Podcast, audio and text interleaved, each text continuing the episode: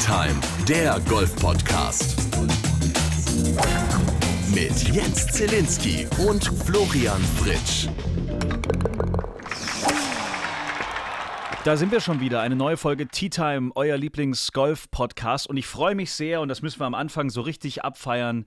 Letzte Folge war er mitten im Prüfungsstress. In dieser Folge können wir endlich sagen, er hat's gepackt. Florian Fritsch ist nicht einfach nur mehr ein ehemaliger Spieler auf der European Tour. Er ist nicht einmal mehr ein irgendein Golfspieler. Einer der erfolgreichsten Golfspieler, die wir je in diesem Golf-Podcast hatten.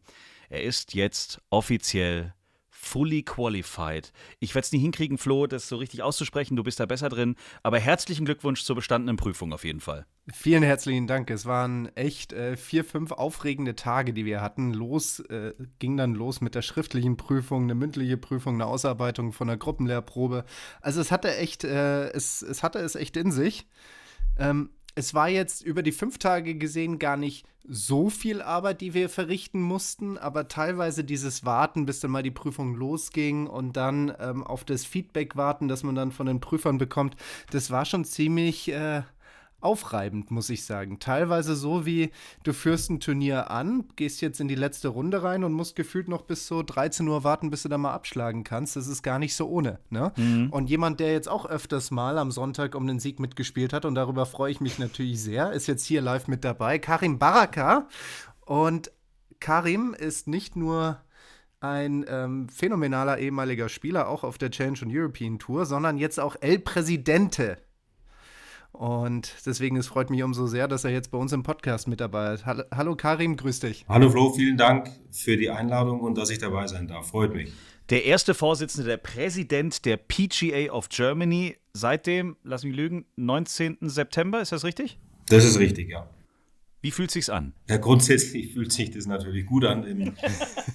ich habe mich ja auch schon eine Weile darauf vorbereitet. Das kam ja jetzt nicht ganz spontan und überraschend, sondern befasse mich bereits seit eineinhalb Jahren oder habe mich bereits seit eineinhalb Jahren mit dem Gedanken äh, befasst. Natürlich waren wir auch, was die Wahlen und Veranstaltungen, die wir seitens der PGA geplant hatten, durch Corona abgesagt, verschoben. Ursprünglich waren ja die Wahlen für Februar diesen Jahres vorgesehen im Rahmen unserer Arbeitstagung. Auch das musste leider ausfallen und verschoben werden. Und somit hat jetzt eben alles online am 19. September stattgefunden. Jetzt ist es so, dass wir uns ja auch äh, viele Neugolfer zuhören und so weiter. Das Logo der PGA of Germany, das sieht man an ganz vielen äh, Clubhäusern und so weiter und so fort. Aber kannst du als Präsident denjenigen, die jetzt vielleicht überlegen, okay, was ist das, nochmal die PGA of Germany erklären? Ja, sehr gerne. Also die, die PGA of Germany ist äh, ein nationaler Verband und ist der Berufsverband für alle Golflehrer und Golfspieler beziehungsweise professionelle Golfspieler und fully qualified PGA Professionals, wie es jetzt der Florian eben auch ist,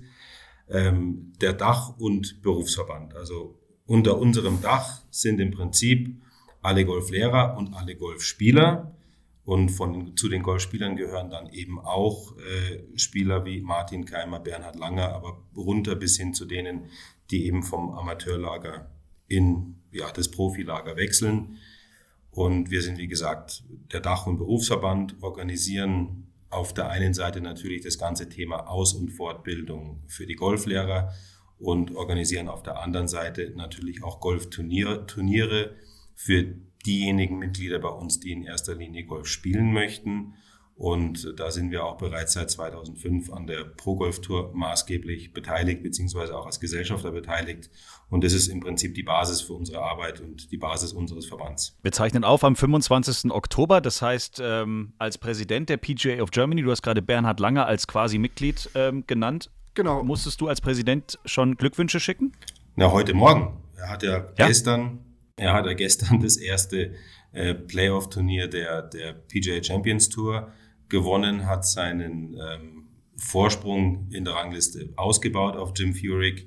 Ernie Els sitzt ihm da noch im Nacken. Also die, die Glückwünsche gingen raus heute Morgen, selbstverständlich. Das geht ja bei dir auf einem relativ kurzen Dienstweg, oder? Ihr habt ja, sag ich mal, familiär ein bisschen was miteinander zu tun, oder Karim? Ja, das ist tatsächlich der Fall. Er ist mein Onkel. Und äh, das geht dann in dem Fall nicht über den offiziellen Weg der Geschäftsstelle, sondern das geht dann relativ schnell über WhatsApp. Sehr gut. Sehr gut. Ich kann mich erinnern, ähm, dass dein ähm, Onkel ja damals angefangen hat im Golfclub Augsburg mit dem Caddy machen. Ne? Und ähm, solche ähnlichen Stories kennen wir ja auch von Spielern, die, sag ich mal, jetzt schon ein bisschen länger auf den internationalen Touren unterwegs sind. Wie, wie sieht denn das heutzutage aus mit dem Caddy machen? Jetzt bist du ja Geschäftsführer im Golfclub Riedhof vor den Toren Münchens im Süden von München. Könnte ich da jetzt einfach zu dir her hingehen nach Riedhof und sagen, ich will Caddy machen bei dir im Golfclub? Äh, das könntest du natürlich tun. Äh, ich meine, bezogen auf, auf den Bernhard damals und auch seinen Bruder, den Erwin, das war natürlich für die beiden in erster Linie eine Möglichkeit, äh, ums Taschengeld aufzubessern.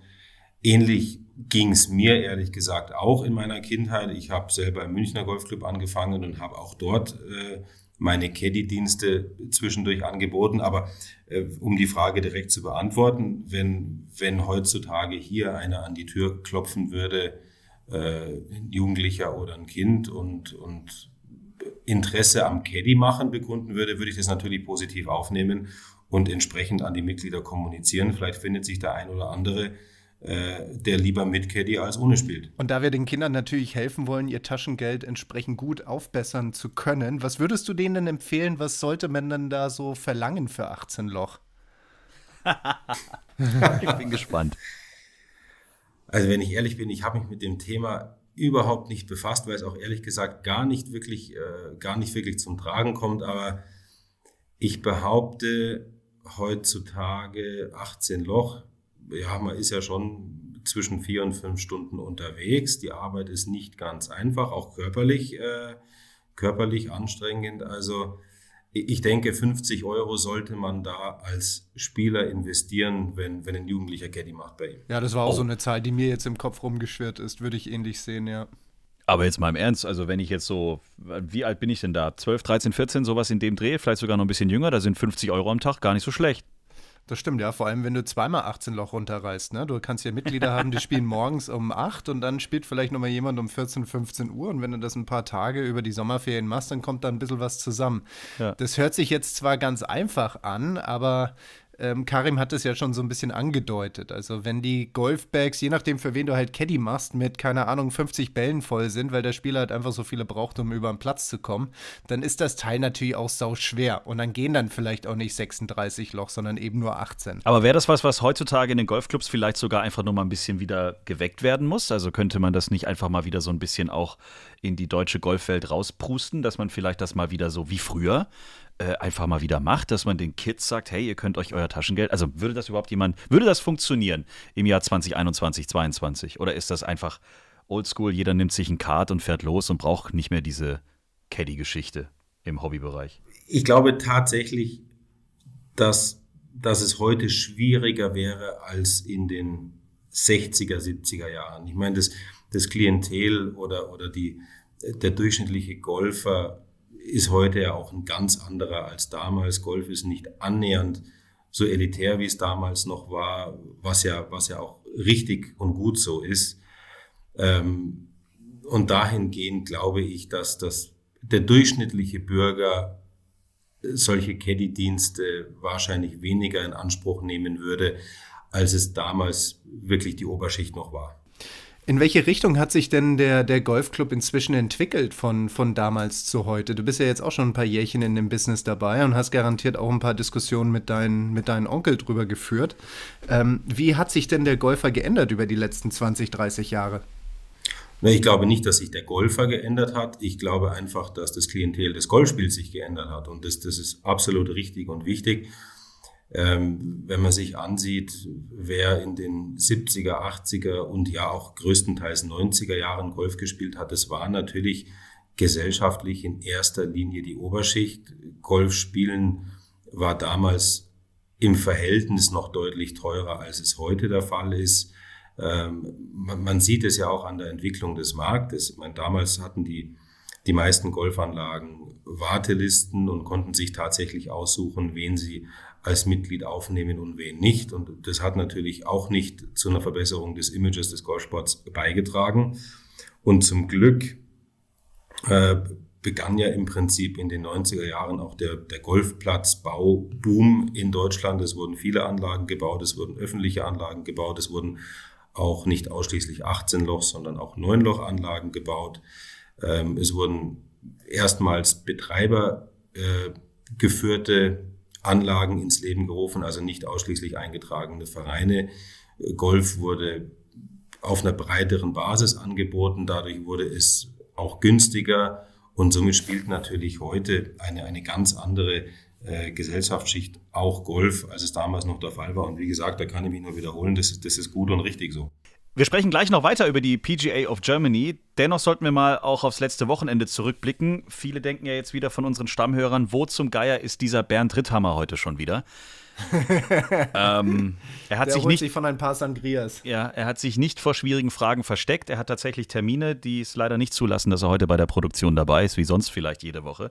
Ähm, aber das war jetzt ja mal ein kurioses Ding da auf Malle. Eigentlich hatten wir letzte Woche besprochen, Flo, dass wir A, deine bestandene Prüfung feiern und Bernd meinte, so ein Top-10-Ergebnis auf der European Tour wäre ganz cool. Und am ersten Tag sah es ja auch echt so aus, ne? Ja, das stimmt. Da war er eigentlich echt gut unterwegs. Hat eine super Runde da am ersten Tag gespielt mit seiner 6 unter. War dann auch vorne dabei. Beste Möglichkeiten, sich da weiter nach vorne zu spielen. Aber ich meine, am Ende sind es ja noch 54 Loch, die übrig sind zu spielen. Und das ist echt eine Menge Holz. Und am zweiten Tag, wo es dann deutlich windiger wurde, auch sehr böig mit dem Wind. Mein Gott, da kann halt dann so ziemlich alles passieren. Ähm, aber er meinte dann auch selber und auch relativ ähm, reflektiert, dass das insgesamt auch einfach nicht gut genug war, was er da gemacht hat. Also es war halt schon eine Kombi aus, okay, das Wetter war halt echt stramm, aber auch gleichzeitig waren auch ein paar nicht so gute Schläge dabei und dann führte das halt einfach zu dieser zweiten Runde und es, es sieht halt echt aus wie so zwei Welten, ne? Also absolut.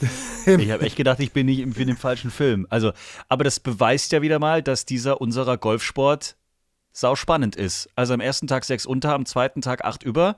Das ist schon äh, ein anderes Kapitel dann. Das ist schon stramm, ja. Und das sieht man eigentlich immer wieder. Und diese Konstanz, von der jeder redet, ich glaube, die ist fast nicht wirklich zu kriegen. Also natürlich kann man konstant sein, aber dann eben nicht auf diesem Level. Ja, dafür sind einfach die Plätze zu schwer, die Anforderungen zu hoch, der Wettbewerb zu stark, als dass ich immer am Tee stehen kann und mein Fünfereisen irgendwie darunter schubs, um bloß keinen wegzuhauen. Dann mache ich zwar, sage ich mal, jedes zweite Loch ein Bogie, das mache ich dann noch jede Runde, aber wenn ich an jedem zweiten Loch ein Bogie mache, jede Runde, dann komme ich einfach nicht weit. Ja, dann bin ich zwar ein konstanter Handicapper 12, aber das war's auch schon. Vielen Dank, willkommen in meiner Welt. Handicap Schon, gell? ist ein gutes Stichwort. Oder, oder ich meine, wie, wie, wie, siehst du das, Karim? Das gehört doch einfach dazu. Golf kann man irgendwie so schwer kontrollieren und jeder Tag ist so neu, dass man einfach nicht sagen kann, gestern habe ich sechs untergespielt, heute gehe raus, mach nichts anderes, schieß eben auch nochmal sechs unter. Na, du hast es gerade ganz gut beschrieben, Flo. Das ist ja genau die, die Schwierigkeit und die Herausforderung im Golf. Ich meine, die, die Turniere, über die wir sprechen, die gehen ja vier Tage in Folge und ist im Normalfall Woche für Woche. Und es sind ja oft tatsächlich nur Kleinigkeiten oder Nuancen, die den Unterschied machen zwischen einer 4, 5, 6 Unterrunde und einer 1, 2, 3 oder 4 Überrunde. Und die Felder sind so, die Felder sind so stark und, und so dicht und so nah beieinander, äh, dass ich mich dann einfach mit einer Runde über Paar im Normalfall um so viele Plätze nach hinten schieße, dass ich mit der Spitze nichts mehr zu tun habe. Es kann aber auch zu Komplikationen kommen, die äh, mit dem Golfplatz, mit dem Wetter oder mit dem eigenen Spiel gar nichts zu tun haben. Also der spätere Sieger Jeff Winter, der Däne, ähm, hatte ja leider das Problem am Finalsonntag als Führender auf dem Leaderboard, dass ähm, die Tür vom Badezimmer nicht mehr aufgegangen ist im, im Hotel. Ich habe die Geschichte nicht so ganz kapiert. Er hat, sich, er hat sich eingeschlossen, kam nicht mehr raus und seine Tochter hat ihn gerettet oder wie war das? Oh Mann, das ist legendär. Ja, das war echt so ein kleines Interview, das er da gegeben hat. Und da hat er erzählt, dass er, ähm, er war im Bad und hat geduscht und er war in diesem, in diesem Apartment zusammen mit seiner gesamten Familie, also seiner, seiner Frau und dem sechsjährigen Kind. Und die Frau ist dann auch ins Bad gekommen. Und ähm, Aha. Die, Aha. ja, genau. Und wer jetzt komische Sachen denkt, nein. Ja, genau. Und dann ist die Tür ins Schloss gefallen und anscheinend konnte man die nicht mehr von innen aufmachen. Und jetzt war die sechsjährige Tochter draußen alleine im Wohnzimmer und die beiden quasi eingesperrt im Bad und kamen nicht mehr raus. Alter, du bist Führender auf dem European Tour Turnier und hast Schiss, dass du nicht zum Turnier kommst. Genau, dass du nicht rechtzeitig zum Abschlag kommst und dann haben sie irgendwie ihre Tochter dazu gebracht, zur Rezeption zu laufen, jemanden zu holen, dann musste die Tür wirklich aufgebrochen werden.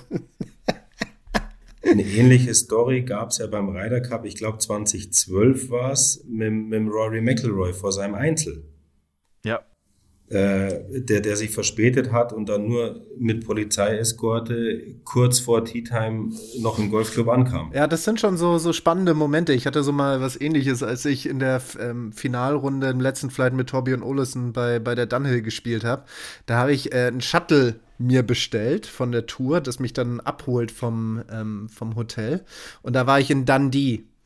Und ähm, das Shuttle kam einfach nicht. Da rief ich nochmal an und dann kam wieder nicht. Dann rief ich nochmal an, kam nicht. Und am Ende bin ich dann selber mit dem Auto hingefahren und kam halt dann 20 Minuten vor meiner Abschlagszeit auf der Anlage an. Und am Ende habe ich herausgefunden, zwar war ich, ähm, sag ich mal, Zweiter in dem Turnier, aber ich war halt vom Profil nicht ein hochgenügender Spieler, um Priorität bei den Courtesy Cars eingeräumt zu kriegen. Nein. Und deswegen haben sie eher die Courtesy Cars an Spieler gegeben, die zum Flughafen wollten, weil sie einen Cut verpasst haben, Ah.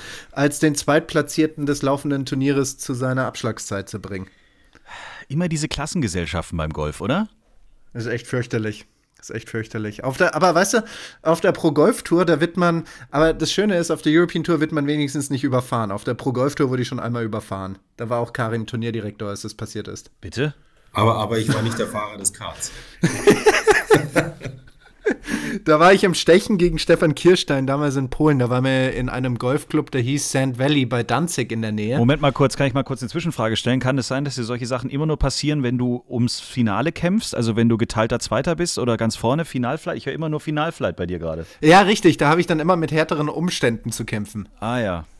Und ähm, da, da, da waren wir beim Stechen, ich glaube viertes oder fünftes Stechloch an einem Paar 3. Ich stieg aus, lief um das Kart herum in dem Moment fährt der Schiri einfach weiter und mich über den Haufen. Jo, kann man mal machen. Das Ich habe aber an dem war noch Birdie gemacht. Das war offensichtlich der letzte Ruck, den du dann noch gebraucht hast, um das Turnier, zu- um das Stechen zu gewinnen. Tea Time Werbung. Ich weiß ja nicht, wie der Wetterstand bei euch vor der Haustür ist. Nachts geht's hier zumindest im wilden Süden schon mal gerne unter 0 Grad runter. Es ist also höchste Eisenbahn, die Reifen am Auto zu wechseln. Und wie beim Golfen auch, ist es natürlich sehr wichtig, das richtige Material im Bag beziehungsweise dann dementsprechend am Auto zu haben. Wer da noch eine kleine Hilfestellung sucht und dann auch noch was für sein eigenes Golfbag rausschlagen möchte, sollte Zicki-Zacki mal bei Fredestein vorbeisurfen, denn bei Golfen oder Spenden bekommen alle registrierten Reifenkäufer, egal ob Winter- oder Ganzjahresreifen, einen Gutschein von All for Golf im Wert von bis zu 40 Euro obendrauf. Wenn ihr sagt, nee, ich möchte den Betrag spenden, dann verdoppelt Fredestein diesen Betrag und das Geld geht dann an die Kinderschutzallianz. Klickt mal rein auf fredestein.de slash golf. Da findet ihr alle Infos zu den Ganzjahresreifen bzw. zu den Winterreifen. Fredestein ist absoluter Reifenexperte, sahnt regelmäßig bei den Testergebnissen ab, gehört zu den absoluten Premium-Marken im Reifensegment und das seit über 110 Jahren. Die wissen also, wovon sie sprechen. Die ganze Aktion geht noch bis zum 30. November 2021 und alle Infos und Links gibt's natürlich auch nochmal bei uns in den Show Notes. Na, wieder nur Paar. Tea Time Werbung Ende. Du, aber jetzt, da wir dich mal da haben, Karim, ich weiß, ähm, es, es nervt dann vielleicht, wenn es dann hier und da immer mal wieder um deinen Onkel geht, aber du musst jetzt mal ein Mysterium für uns auflösen. Diese ewige Geschichte, die sich seit Jahrzehnten, Jahrhunderten hält mit diesem Sprenkler und ob jetzt die Angabe von Anfang oder Ende Sprenklerdeckel gemessen wurde, das kann doch nicht wahr sein, oder? Hol mal kurz alle ab, Flo. Ich kenne die Geschichte nicht. Ähm, die gibt es in ganz vielen unterschiedlichen Varianten. Am Ende geht es darum, Bernhard Langer spielt mit einem anderen deutschen Spieler, ich glaube bei einem World Cup, bei dem Golf World Cup, wo man quasi immer im Vierer spielt und zusammen. Und ähm, da, da fragt Bernhard, okay, ähm, wie weit haben wir denn bis Anfang grün? So, und dann schaut halt der andere deutsche Spieler auf den Sprenkler und sagt halt 174, irgend sowas, was auch immer es war. Und dann fragt Bernhard, okay, 174 von Anfang Sprenklerdeckel oder Ende Sprenklerdeckel? Okay, jetzt bin ich gespannt. Also diese Story gibt es tatsächlich und der Flo hat es gerade gut beschrieben. Die gibt es in unterschiedlichsten Ausführungen äh, mit unterschiedlichen Spielpartnern. Diese Story ist tatsächlich passiert. Jetzt ist es aber so. Jetzt, nun, ich, ich muss zu Ende ausführen. Man kennt den Bernhard ja als, als sehr seriösen, äh, Menschen, vor allem während einer Golfrunde auf dem Golfplatz, der sich im Normalfall nicht zu allzu großen Scherzen hinreißen lässt. In dem Fall hat er tatsächlich einen Witz gemacht, aber offensichtlich hat der Mitspieler nicht verstanden, dass es sich um einen Scherz handelt und ist davon ausgegangen, dass das Tod ernst war. Und jetzt, wenn es einen Spieler gibt, dem man sowas zutraut, wer außer Bernhard kann das sein? Das stimmt. Und, und äh, da, da hat dann diese Story logischerweise eine, eine Eigendynamik angenommen und heute gehen viele davon aus, dass er die Frage tatsächlich ernsthaft gestellt hat. Das heißt, wir reden von 25 Zentimeter. Wie viel Durchmesser hat so ein Ding? 30? Ja, maximal. Ja, klasse. Ja. Du, manchmal entscheidet das über Sieg und Niederlage. Also ist vollkommen legitim die Frage. Ja, klar. Wärst du 30 Zentimeter weiter rechts gestanden, wärst du damals nicht überfahren worden, wahrscheinlich. Ja, richtig. In alle So Richtungen kann man aus. da denken. So. Meine Herren. Wir sind so langsam schon beim Finale der, der ganzen Touren und so weiter. Ähm, Marcel Schneider hat seine European Tour-Karte schon sicher. Der hat echt eine phänomenale Saison gehabt in diesem Jahr. Also ähm, der eine Sieg plus viele, viele Top Tens. Also der hat echt eine sehr ordentliche Saison. Ich habe letztens sogar mal drauf geschaut. Der hat jetzt bei allen Challenge-Tour-Turnieren, die er bis jetzt in seinem Leben gespielt hat, knapp 420.000 Euro verdient. Krass. Ich glaube, bei so 120, 130 Challenge-Tour-Turnieren. Das ist echt eine Menge auf der Challenge-Tour. Das ist eine Menge und was ich tatsächlich letztens durch Zufall ähm, entdeckt habe, es gibt auch auf der Challenge Tour eine Career Money List. Wie gut ist das? Also da, da lohnt es sich tatsächlich mal reinzuschauen, um zu gucken, wer da so historisch äh, gut unterwegs war über einen längeren Zeitraum. Und wo bist du da, Karim? Ich glaube, ich bin irgendwo bei 130 oder 140. Okay. Aber jetzt sage ich mal, so, so Honorary Lifetime Member der Challenge Tour willst du jetzt auch nicht werden, oder? Das war nie das Ziel, um ehrlich zu sein. Honorary Lifetime Member einer, einer ich nenne es jetzt mal Second Level Tour. Nee, das, das sollte es nicht werden. Muss nicht sein. Was machen jetzt unsere anderen, anderen Jungs noch? Bei Marcel Siem sieht es ja auch ganz gut aus. Ich glaube, Hurley ist auch ganz gut noch unterwegs und, und Yannick Paul auch, ne? Ja, Ja, das ist richtig. Da haben wir einige Eisen im Feuer, die sich da noch entwickeln können. Gerade bei dem letzten Turnier kann ja echt eine Menge passieren. Das Grand Final, wo dann immer die aktuell besten 45 hinkommen mit einem Preisgeld von zwischen 300 bis 400.000 Euro. Wo es jetzt gerade ist, weiß ich nicht. Aber egal wo man ist, wenn man gewinnt, kann man sich auf jeden Fall noch unter die besten 20 reinspülen. Deswegen bei diesem letzten Turnier ist auf jeden Fall ganz viel Action geboten. Was mich aber auch dann wiederum zur Frage bringt, ist es dann wirklich wünschenswert? Also wenn wir jetzt dann mal so eine, so eine Saison nehmen und jemand spielt über das ganze Jahr recht stabil und ganz ordentlich und ist dann, sag ich mal, so, so, so, pff, 16., 15. und dann spielen ein paar, die ganz, ganz hinten sind, spielen auf einmal in dieser Woche gut und spülen dich raus. Ist das okay oder sagt man einfach, ja, das sind halt dann einfach die Opfer, damit das Ganze ein bisschen dramatischer ist? na gut, ich sage jetzt mal so eine, so eine Rangliste, die ja auf, auf Punkten beziehungsweise Preisgeld basiert, die ich im Laufe der Saison eingespielt habe, spiegelt ja unterm Strich nach 20, 25, 30 Turnieren immer die Leistung wieder. Natürlich, äh, und auch der, der sich durch eine sehr, sehr gute Platzierung im Finale dann irgendwo vorne reinschießt und im Zweifel jemand anders dafür rausfliegt, hat ja auch im Vorfeld schon eine, eine gewisse Leistung erbracht. Sonst, sonst würde ja die eine gute Platzierung aus dem letzten Turnier auch nicht ausreichen. Also beim, F- das, das, das ist richtig, ja. Also ich, natürlich skizziere ich jetzt natürlich den Extremfall. Also sagen wir mal, du bist 18. Ja. Und der 45. der Rangliste gewinnt und der 39. der Rangliste wird Zweiter. Und der 29. wird Dritter und spülen dich somit auf den 21. Ja, da könnte man jetzt ja schon hergehen und argumentieren, naja, der, der bis zu dem Zeitpunkt 18. war, hat ja übers Jahr gesehen eine deutlich stabilere und bessere Leistung gebracht, als die, die 45., 39. und 29. waren. Na gut, aber es ist ja immer dasselbe, abgerechnet wird zum Schluss. Und äh, auch der, der heute 18. ist, hat es vielleicht auch dadurch erspielt, weil er in einem anderen relativ großen Turnier vielleicht eine gute Platzierung erreicht hat und in einigen anderen Turnieren nicht ganz vorne war.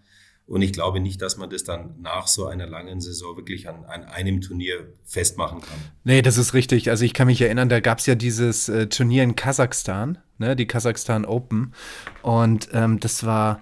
Das war mit einem Preisgeld ähm, versehen, dass wenn du das gewonnen hast, da hast du 80.000 Euro oder 80.000 Punkte bekommen. Und es hat ja jedes Mal gereicht, unter den besten 15 zu sein der Rangliste. Ähm, egal, ob du danach und davor alle Cuts verpasst hast. Das war dann komplett egal. Wenn du das gewonnen hast, wusstest du, okay, jetzt kann ich mich quasi für die nächsten drei Monate zurücklehnen und schon mal meine Toursaison planen. Na gut, ich meine, das, das war im Prinzip wie ein Major auf der Challenge Tour, ähnlich wie es ja auf der European und der PGA Tour auch der Fall ist. Du hast einen, einen durchgängigen Turnierkalender und der ist, der ist gespickt mit Highlights wie die Majors und die WGCs. Und wenn du eins von denen gewinnst, dann hast du auch über mehrere Jahre deine Tourkarte, hast ein sehr, sehr ordentliches Preisgeld verdient, auch wenn du ähm, bei den anderen Turnieren nicht vorne mit dabei warst. Dann, meine sehr verehrten Herren, müssen wir noch unsere Players Playlist auf Spotify äh, bestücken. Karim, ich weiß nicht, ob du das weißt. Ähm, wir haben seit Folge 1 eine Musikplaylist auf Spotify, der kann man folgen. Und mit jeder Folge bestücken wir diese Playlist mit einem Song. Ähm, und ich habe schon ordentliche Highlights rausgebracht. Du hast schon richtig beschissene Highlights draufgebracht. ja, da haben wir uns auch in der letzten Folge, Bernd und ich, wo wir mal alleine waren, ein bisschen drüber unterhalten, Flo. Das, ähm, ich weiß nicht, ob du die dass Folge ich, schon Dass ich hast. professionelle Hilfe brauche. Dass da, du da ein was? bisschen Hilfe brauchst, ja. Aber jetzt, wir machen dich dann auch noch zum Full Qualified äh, Playlist-Bestücker oder so ähnlich. Genau. Also, wir, wir hauen da Songs drauf, die uns irgendwie gerade bewegen, die uns beim Golfspiel irgendwie äh, Spaß machen, die wir vielleicht im Auto gehört haben. Völlig wurscht, um dann eben eine schöne Playlist zu kreieren, die äh, wir gerne dann auch irgendwie jederzeit, wenn wir Bock drauf haben, hören können. Es sind wirklich schon richtige Kracher drauf. Alle unsere Gäste haben schon ihre Lieblingssongs draufgeschmissen. Jetzt wäre natürlich die Frage, was hört der Präsident der PGA of Germany momentan am liebsten an Mucke? Ja, also was ich tatsächlich aktuell gerne höre, beziehungsweise das hat auch ein bisschen eine Vorgeschichte, weil ich mit meinen, mit meinen Kindern, wenn wir im Winter Wochenende immer zum Skifahren fahren morgens, dann gibt's immer so ein paar bestimmte Lieder und das sind dann so unsere Skifahrlieder für diesen Winter. Und wir haben tatsächlich ähm, vorgestern in Hintertux die Skisaison für uns dieses Jahr schon eröffnet. Oh, Wahnsinn, cool. Also waren schon, waren schon einmal unterwegs und ein Lied, äh, das es offensichtlich in unsere Skifahr Top 10 äh, Playlist geschafft hat, ist Colorado von Milky Chance. Cool. Sehr gut. Flo, was hat der neue Full Qualified Pro sich ausgesucht? Ja, ich tendiere gerne dazu, Dinge etwas zu kompliziert zu machen. Das Ach. sagt mir dann auch öfters meine Frau. Deswegen habe ich mir ausgesucht Avril Lavigne und Complicated. Sehr schön. Und ich habe, um dich abzufeiern, eine Fanfare rausgesucht von Emerson Lake and Oh, Palmer. yes. Ich glaube, das ist von gefühlt 1963. Äh, die Fanfare for the Common Man. Mm. Genau. So. Dann hätten wir diesen Job auch schon erledigt. Haben wir noch Themen, die aus eurer Sicht besprochen werden müssen? Also das Einzige, was ich noch mal sagen würde, ist, ich finde es gut, dass Karim jetzt Präsident der PGA ist. Er ist ja selber im Status Playing Professional, Mitglied der PGA of Germany. Und ich finde es jetzt gut, dass äh, Playing Professionals so langsam die ganzen, in Anführungsstrichen, Golftrainer unterwandern, unterlaufen und wir die Macht an uns reißen im Verband. Jetzt musst, Wird das gerne gehört, auch von allen anderen Kollegen? ich, ich wollte gerade sagen, jetzt musst du ein bisschen vorsichtig sein mit deinen Aus, äh, deinen Aussagen. Als, als selbst neues Mitglied im Vorstand seit 19.10. Ähm, nee, Spaß beiseite. Also ich denke, wir haben da echt, äh, echt ein ganz, ganz tolles Team aktuell am Start. Äh, ein, ein sehr heterogenes Team, äh, was aber auch in Bezug auf die Dinge, die wir in den nächsten Jahren vorhaben, auch nur Sinn macht. Definitiv, kann ich nur so bestätigen. Und ich freue mich echt auf die Zukunft und die Dinge, die wir bewegen werden. Klingt spannend. Wann habt ihr euer nächstes äh, Meeting, wo ihr euch alle wieder trefft im, im Vorstand? In Übermorgen. drei Tagen, oder? oder übermorgen. Geht schon los. Hier, okay. Du, wir sind Sehr aktiv. gut, sehr gut. Wir sind gespannt, wir werden das beobachten. Karim, vielen Dank für deine Zeit. Es hat riesen Spaß gemacht. Danke euch. Vielen Dank, Karim, auch von mir. Jens, wie immer, es war ein absolut Pleasure, Play Assure avec vous. Und Mille grazie. Ich kann es kaum erwarten. Genau, richtig, genau das und so. Und ich kann es kaum erwarten, die nächste Folge mit dir wieder aufzunehmen. Hervorragend. Dann euch allen, die uns gerade zugehört haben, abonniert diesen Podcast, sagt im Club es weiter, dass es uns gibt und dann äh, hören wir uns schon nächste Woche wieder. Auf Wiedersehen. Bis dann. Danke, ciao. ciao. ciao. Schreibt uns, liked uns. t-time.golf